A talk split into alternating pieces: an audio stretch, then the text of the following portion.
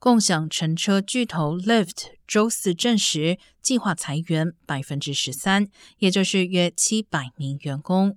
亚马逊周四也宣布将暂停公司人员招聘，原因是日益不确定的经济发展，以及近年来招聘了大量新员工。与此同时，支付公司 Stripe 周四宣布裁员百分之十四，相当于约一千一百名员工，反映出在疫情大部分时期保持着迅猛增长的科技行业正面临严峻挑战。其他宣布裁员的科技公司包括 Netflix、Spotify、Coinbase 和 Shopify，而谷歌的母公司 Alphabet 和 Facebook 的所有者 Meta 最近都实施了成本削减措施。